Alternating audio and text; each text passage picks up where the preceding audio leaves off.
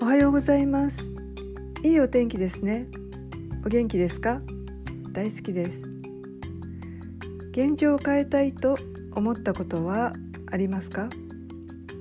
よしと思って行動しても長続きしないことが多いですよね。それは普段見えて行動する環境が同じだからではないでしょうか？生まれ変わったと思って7割から8割断捨離をして環境を変えてみると何かが見えてきます。ぜひやってみてくださいね。ありがとうございました。